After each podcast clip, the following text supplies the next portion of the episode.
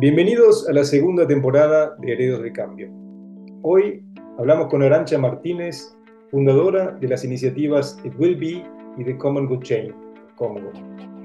Arancha nos comenta cómo la unión entre los datos y las finanzas ya le permiten a familias en la India, pero también en América Latina, a salir de la pobreza. Yo soy Flavio Canila, periodista y editor. Y yo soy Pablo Barassi, experto en desarrollo organizacional. Gracias por acceder a nuestro podcast de Herederos del Cambio, un espacio en el cual, transitando ya nuestra segunda temporada, conversamos con líderes de distintos rubros y países, con el fin de conocer su visión, su experiencia, pero sobre todo sus aprendizajes personales. Todo con el objetivo de siempre, pensar el presente mirando el mañana. No perdamos un segundo más. Regiones como África, Latinoamérica o Asia nos prueban hoy cuán positivo y cuán eficiente puede ser el impacto de la tecnología. Para dar un ejemplo, una de las primeras transacciones bancarias por teléfono se hizo en Kenia. El mayor banco digital del mundo hoy tiene su sede en Brasil. La razón es simple. La tecnología correctamente implementada nos permite unir, combinar y transaccionar entre ámbitos antes alejados o demasiado complicados entre ellos. La pregunta es entonces por qué aún hoy le huimos a esos datos que nos permitirían reconvertir nuestro mundo de una manera más eficiente y más positiva. Y eso cuando tenemos suficientes ejemplos hoy que nos prueban cuán simple sería aprovechar esos datos. Son las 10.30 en Buenos Aires y las 15.30 en Madrid. Bienvenidos a Heredos del Cambio. Yo soy Flavio Canila. Y yo soy Pablo Barassi. Hoy tenemos el gusto de conversar con Arancha Martínez, española de nacimiento, pero hoy ciudadana del mundo. Arancha se animó desde muy joven a desafiar el status quo global con la experiencia que le genera su pasado en la banca de inversión y el marketing estratégico. Se propone cambiarle la vida a los más necesitados y eso en todo el mundo. No lo hace con dinero ni con donaciones, sino con algo tan pequeño pero tan potente como el dato. En 2020 la Unión Europea le otorgó el Premio a la Mujer Innovadora, en 2021 la revista Forbes la nombró una de las 50 españolas más influyentes del año. Arancha, muy bienvenida. Muchísimas gracias. Bueno, Arancha, arrancamos. Gracias también de mi parte. Nosotros estamos de este lado del Atlántico. Pablo y el equipo están del otro del Atlántico, así que estamos realmente teniendo una charla transatlántica, si se quiere. A ver, la primera pregunta que tenía y que vi en tu currículum, en un momento dijiste, con 24 años tenías claro que cambiar el mundo era posible. Y mi pregunta sería, ¿qué fue lo que te dio esa certeza? Pues realmente fue al aterrizar en India. Yo trabajaba en banca de inversión, como habéis comentado, y bueno, pues entre un puesto y otro me ofrecieron un, bueno, un, puesto nuevo, pero eh, tenía tres meses entre uno y otro y decidí vivir una experiencia, pues en principio pues una cosa temporal, que me, me permitiese ver mundo. Eh, siempre había tenido una sensibilidad hacia bueno, pues lo que es la responsabilidad social, el voluntariado. Había hecho cosas en España, en Madrid, pero bueno, esos meses me permitieron irme un poquito más lejos, en este caso a India. Eh, aterricé en Nueva Delhi y de repente me di cuenta de que todo lo que había estado utilizando, todo lo que había aprendido en los entornos profesionales donde me había movido, como por ejemplo banca de inversión o marketing estratégico, podía ser utilizado para ayudar a resolver problemas que todavía no estaban resueltos y que todavía no estaban utilizando la tecnología, la innovación, los recursos que en otros sectores yo veía que habían transformado completamente el mundo. Con lo cual ahí pues vi con mucho optimismo que se pueden cambiar muchas cosas, que se pueden transformar, que se puede resolver grandes problemas, pero que lógicamente hay que atraer los recursos adecuados e innovar en ese ámbito. Muchísimas gracias por todo eso que estás compartiendo, elemento vivo puro, Arancha. Eh, los últimos tres años han sido complejos para todo el mundo todo el mundo ha tenido un cierto cambio de mindset. A mí me gustaría preguntarte, ¿cuál dirías que fue tu mayor alegría y quizás también tu mayor desencanto en estos últimos años de la mano de todos estos proyectos que ahora vamos a entrar en ellos que estás desarrollando? Pues bueno, ha sido como para todos, ¿no? Unos años complicados que nos han tambaleado mucho, ¿no? Los proyectos porque ha cambiado todo, ¿no? empezando por los contextos en los que mis organizaciones trabajaban, como cualquier otro contexto, quiero decir, todo ha cambiado. Quizá em, lo mejor, y es un poco agridulce ¿no? decirlo, pero em, la pandemia de la COVID validó bastante trabajo que veníamos haciendo muchos años y que hasta que no hubo una necesidad tan brutal de digitalización para las organizaciones para las que estábamos trabajando, ¿no? para ONGs, para empresas sociales, que realmente bueno, pues eh, necesitaban ¿no? esa transformación digital, pero que hasta que no viene la necesidad muchas veces, pues no es prioritario, la pandemia validó, hizo una validación de que realmente lo que veníamos tratando de impulsar era muy necesario si queríamos, bueno, pues eh, incrementar el impacto de los proyectos sociales y realmente pues, eh, ofrecer mejores productos, servicios para resolver los retos. Con lo cual, es agridulce decirlo, pero, pero la pandemia nos ayudó a, acelerar eh, mucho del trabajo que veníamos haciendo y por tanto la implementación y poder generar más impacto. ¿no? Eso con la parte más de digitalización que luego comentaremos seguramente.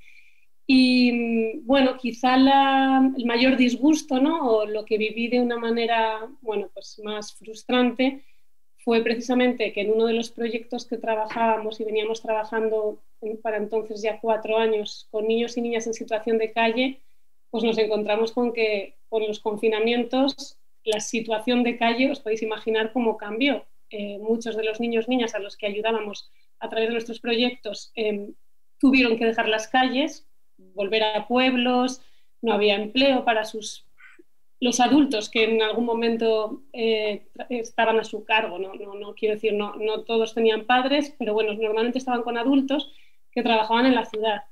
Y bueno, pues la pandemia cambió el contexto y hemos tenido que, dar varios pasos atrás y ahora, bueno, pues volver a retomar, cambiar, volver a analizar el contexto para poder retomar ese proyecto, ¿no? con lo cual eso fue quizá lo más complejo. Yo te llevo un poco a lo bien, bien real. Si yo te hago la pregunta, ¿cuál es el cambio concreto que propone Dwilby? ¿Cuál sería? Pues precisamente contribuir a acabar con la pobreza. Quiere decir, para nosotros el objetivo y la misión es la misma que yo creo que compartimos esto del sector, que es acabar con la, con la pobreza y reequilibrar la riqueza en este mundo, porque es un sentido en el que vivimos ahora mismo. Y la diferencia, quizá frente a otras organizaciones, es que el cómo lo hacemos es a través de la innovación tecnológica. En cuanto a Google que fue quizá el primer paso, ¿cuál fue el mayor reto que te encontraste? Que fueron muchísimos los retos que nos encontramos, pero mm, para mí el primero fue precisamente la frustración que me generó la invisibilidad de, la información. ¿no? claro, las organizaciones con las que empezamos a colaborar trabajaban con colectivos que en muchos casos no tenían ni siquiera una prueba de identidad ¿no? que les reconociese como ciudadanos. Por ejemplo, hablamos antes de niños y niñas en situación de calle. No solo hemos trabajado con, con menores, también trabajamos con adultos, ¿no? en concreto con mujeres. Pero en cualquier caso, con colectivos muy vulnerables y muchos de ellos ni siquiera pueden probar su identidad. Con lo cual, si ni siquiera las personas a las que atendemos tienen una identidad, pues os podéis imaginar la cantidad de falta de datos eh, que hay sobre esas problemáticas. Las tecnologías que vamos desarrollando, los proyectos que vamos desarrollando siempre intentan desde el inicio eh, diseñarse de manera que puedan ser replicables, escalables. Es cierto que luego los contextos cambian. Nosotros al llevar todos estos años, ¿no? desde 2008, en India, el contexto que conocemos bien es, es, es India. Entonces, no intentamos nosotros, como It Will Be, eh, ir a otros países a tratar de resolver retos, sino ahí lo que hacemos es colaborar. Entonces, si alguna organización que está en otros países ven que los retos que están tratando de resolver, bueno, pues pueden aprovechar tecnologías que nosotros hemos desarrollado, ahí sí colaboramos para, para, poder ayudar a implementarlas y escalarlas. Pero bueno, es difícil, es difícil porque, como digo, cada contexto es un mundo, cada país tiene normativa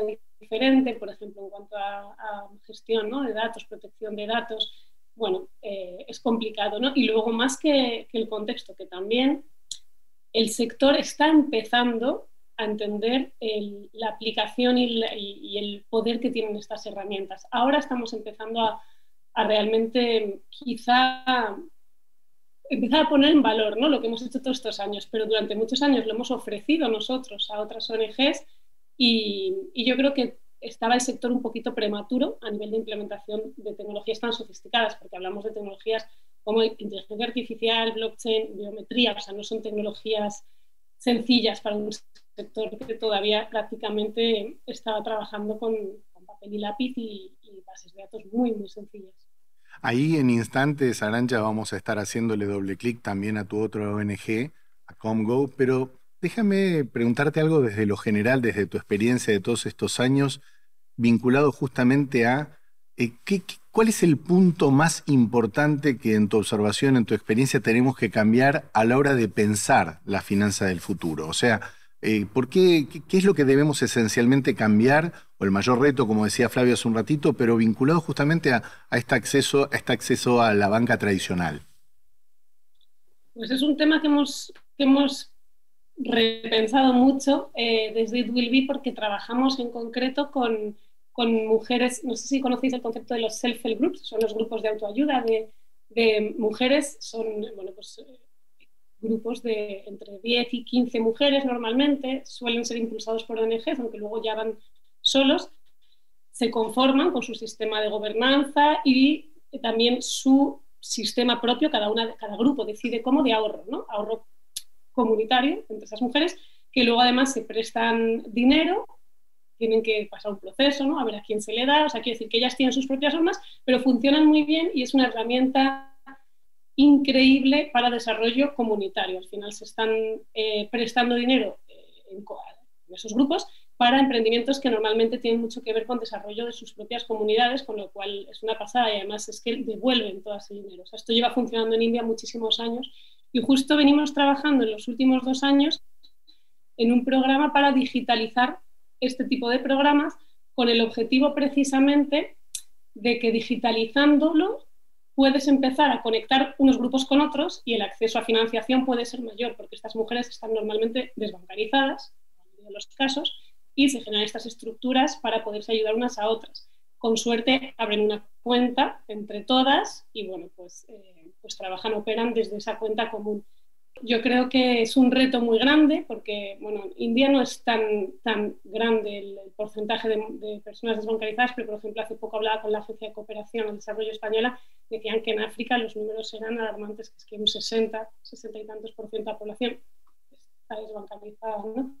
Con lo cual, yo creo que hay mucha cabida a la innovación y que hay que ir buscando con tecnologías la manera de, bueno, pues de generar préstamos peer-to-peer, como llaman ahora, ¿no? de persona a persona, o bueno, en este caso, por ejemplo, lo estamos eh, propiciando más grupo a grupo, ¿no? Pero en, sistemas que ya están funcionando. En comunidades quizás sería también la palabra ahí. Ahora, ya tú nos llevaste a tu casi como tu segundo, cuando segundo bebé, en este caso, fundaste lo que se llama COMGO, The Common Good Chain, un proyecto que busca aprovechar blockchain para revolucionar el sector social.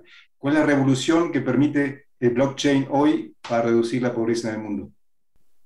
Bueno, a ver, de Common Good Chain es verdad que está construido sobre blockchain, no solo es blockchain, ni mucho menos, hay muchas otras tecnologías, son piezas al final de un puzzle que hemos ido conformando para crear un ecosistema digital, un ecosistema digital con todo lo que necesita un ecosistema digital donde se pueda interactuar, igual que sucede offline, ¿no? igual que estamos acostumbrados a interactuar con administración pública, con empresas, con ONGs, entre ciudadanos, lo que proponemos es esas interacciones, poderlas digitalizar, todas las interacciones que generan un bien común, donaciones, inversiones sociales para ayudar, por ejemplo, a mujeres ¿no? con sus negocios en un país determinado, compras de productos responsables, ayudas entre personas, todo tipo de interacciones para ese bien común que puedan quedar digitalizadas y que todo eso quede trazado y verificado. Y ahí es donde entra blockchain. ¿Qué pasa? Que cuando tú lo que haces es un intercambio de un producto, doy un, producto físico y me dan un, ¿no? un, dinero por ese producto físico, todo eso es muy fácil. Cuando hablamos de impacto, que es el centro, ¿no? el core de nuestro proyecto, el impacto es algo mucho más intangible, es algo difícil de medir. Bueno, es muchísimo más eh, bueno, difícil ¿no? de tangibilizar y lo que hace la tecnología blockchain es ayudar a poner valor, tokenizar, que es lo que se llama, es una palabra muy técnica, pero es, es, digital, tokenizar es, es, de alguna manera como, bueno, pues eh, que puedas de manera digital intercambiar ese valor. Y por lo que entiendo también se evita, se evita el mal uso, ¿no? Porque el blockchain lo que te permite es la trazabilidad exacta de quién hizo qué cosa, cuándo y cómo. O sea, no hay nadie que se pueda meter o para robar o para malversar o para decir que lo hizo y después no lo hizo. Queda como un registro, es así. Sí, efectivamente. Al final blockchain es como un libro contable donde se van registrando todas estas cosas. Entonces, efectivamente, la, la parte más quizá sencilla ¿no? de entender es la trazabilidad financiera. Efectivamente, tú puedes hacer una donación y puedes hacer un seguimiento digital de en qué se utiliza ese dinero. Incluso puedes tener una verificación por parte del receptor humo. O sea, eso es quizá la, parte más sencilla. De Common Good Chain realmente es mucho más ambicioso y lo que estamos trabajando, haciendo mucha investigación, es para no solamente trazar el dinero, que eso es muy importante, sino el valor, ¿no? Porque el dinero llega, pero luego ¿qué pasa? Con ese, ¿Realmente cambia, transforma la vida de esa persona? pues es como que la tecnología nos va a resolver todos los problemas sociales. para nada, incluso hay que tener en cuenta que en muchos casos incluso aplicar tecnología puede generar un impacto negativo en lo que es el propio problema social o incluso como estamos viendo con las criptomonedas en el medio ambiente. Con lo cual, pues, eh, ¿no? que como cómo afrontar esos, esos, esos, eh, esos dos bloques ¿no? y ver cuál es la mejor solución. Y a veces puede ser no utilizar tecnología perfectamente. Yo mira que trabajamos con tecnología, pero nos hemos encontrado momentos en los proyectos donde, donde es necesaria. Desde luego nunca es el objetivo, siempre es un medio para ayudar a escalar, para ayudar a, bueno, pues a incluir a ciertos colectivos, que a lo mejor gracias a tecnología, como decíamos, tienes más acceso a financiación, pero nunca es un, fin en sí mismo. Ahí, Arancha, todo lo que has dicho vinculado a la tecnología como medio y no como fin nos lleva justamente a otro bloque de temas que para nosotros es central. Y justamente, a ver, Herederos del Cambio lo que propone es el contacto y la difusión de líderes conscientes. La palabra liderazgo, que empieza a tomar en estas épocas de incertidumbre nuevamente vigencia, no, no solamente como por, por, una persona, sino como un proceso social donde nos empoderamos, donde hacemos cosas distintas, protagonizándolas. ¿Cuál es el mayor cambio que a tu juicio deben hacer los líderes en organizaciones y, no lo están haciendo? Pues, a ver, yo creo que, lo primero que, que, tenemos que pensar, los que quizá pues, por razones las que sean, ¿no? Por ciertos pequeños éxitos o no, premios, por lo que sea, tenemos una posición dentro de algún sector concreto de liderazgo, yo creo que, que, lo primero que tenemos que pensar es en que, en que tenemos una responsabilidad muy grande, ¿no? Al final, bueno, estás proponiendo y liderando y en este caso eh, cambios, transformaciones que van a tener un impacto muy grande para mí como líder en, este sector diría, diría que, hay que hay que transformar, no hay que tener miedo, hay que ser valiente porque hay que resolver los retos que, nos, estamos, eh, que estamos intentando resolver, pero diría que también con la responsabilidad y con la conciencia de que muchas veces pues, son procesos también dolorosos, de mucha pérdida que hay que también eh, saber gestionar. Y también diría que últimamente, por cómo ha cambiado ¿no? todo en, estos últimos años, se confunde mucho también la fama ¿no? con el prestigio. Ahora hay bueno, pues toda esta influencia, de repente tienes suerte y en una red eh, consigues un montón de seguidores y de repente eres famoso. Bueno, pues creo que también hay que ser consciente de que la fama puede desaparecer en tres días y que lo importante de los buenos líderes no es pensar en eso, es pensar en, en realmente tener un, una autoridad, un reconocimiento que te permita luego que esas personas que te siguen realmente cambien contigo, ¿no? Y cambien y sigan un poco tu legado y realmente juntos puedas hacer esa transformación que estás buscando porque, porque el líder solo no va a conseguir nada, o sea, lo que tiene que hacer es liderar a muchas personas, muchas organizaciones para que se genere el cambio. En este mundo, como líder de una organización, creo que hay, o creemos que hay conversaciones que antes no teníamos que tener ¿Cuáles dirías vos que son esas conversaciones que como líderes tenemos que tener hoy con nuestros equipos que antes no teníamos que tener? Pues yo creo que, que, es el momento para conversar sobre temas como los valores, ¿no? los valores de los empleados, los valores de la empresa, lo que necesitan los empleados también fuera de, de, de lo que es estrictamente profesional, ¿no? la conciliación, la flexibilidad. No sé, yo creo que, esas conversaciones sobre las preocupaciones de unos y otros son fundamentales, pero porque las empresas que no lo hagan yo creo que tienen muy poco futuro. Ya no va a valer con, pagar. el sueldo emocional es muy importante y ahora en contextos como los que estamos viendo, donde muchos países están viviendo también crisis importantes, es que incluso a veces es fundamental porque, porque los sueldos no son muchas veces, no se corresponden con el trabajo que desarrollan los empleados. Con lo cual, si por lo menos puedes compensar con esa parte de salario emocional, si puedes eh, bueno, pues ofrecer otras cosas que también necesitamos ¿no? como empleados. En primera persona, desde tu experiencia, si cortas, digamos, lo que ocurría eh, con Arancha Martínez hace 10 años con sus equipos y lo que estás viviendo ahora. ¿En, qué evolucionó Arancha como líder de equipo, en su vínculo con sus equipos? Pues he aprendido a delegar. Me costó mucho soltar. Siempre, bueno, también claro, cuando tienes una organización pequeña, pues seguramente todavía se vincula mucho ¿no? a la figura del fundador y bueno, pues muchas personas en reuniones quieren verse contigo pero así nunca vas a escalar ni vas a crecer, ¿no? Yo creo que, como decíamos, además lo que necesitas para hacer un cambio es más líderes y más personas que tiren ¿no? del carro, no lo vas a hacer tú sola. Entonces, bueno, yo durante muchos años eso me costó, eso me causó, pues, eh, pues seguramente que perdiésemos por el camino a personas muy valiosas en nuestra organización.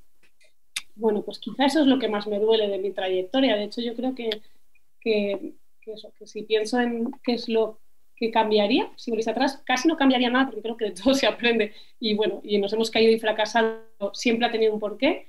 Si hay, lo único que diría cambiaría es algún punto de relación con algunas personas con, con las que he tenido que trabajar en estos años y que bueno, pues que ahora viéndolo con perspectiva dije, digo, pues qué mal lo hice, ¿no? Y qué, poca posibilidad seguramente les di de de, hacer, de, resolver los conflictos, haberse quedado y haber generado mucho más impacto dentro de nuestra organización.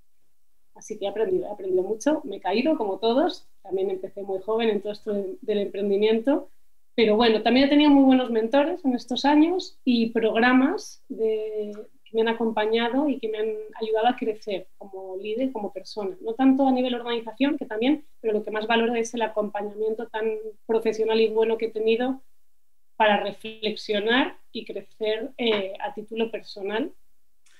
Pues creo que mejor no se puede cerrar un capítulo. Te digo gracias. Llegamos al final de este episodio de Cambio. Yo me llevo, Arancha, muchas cosas, pero particularmente dos cosas.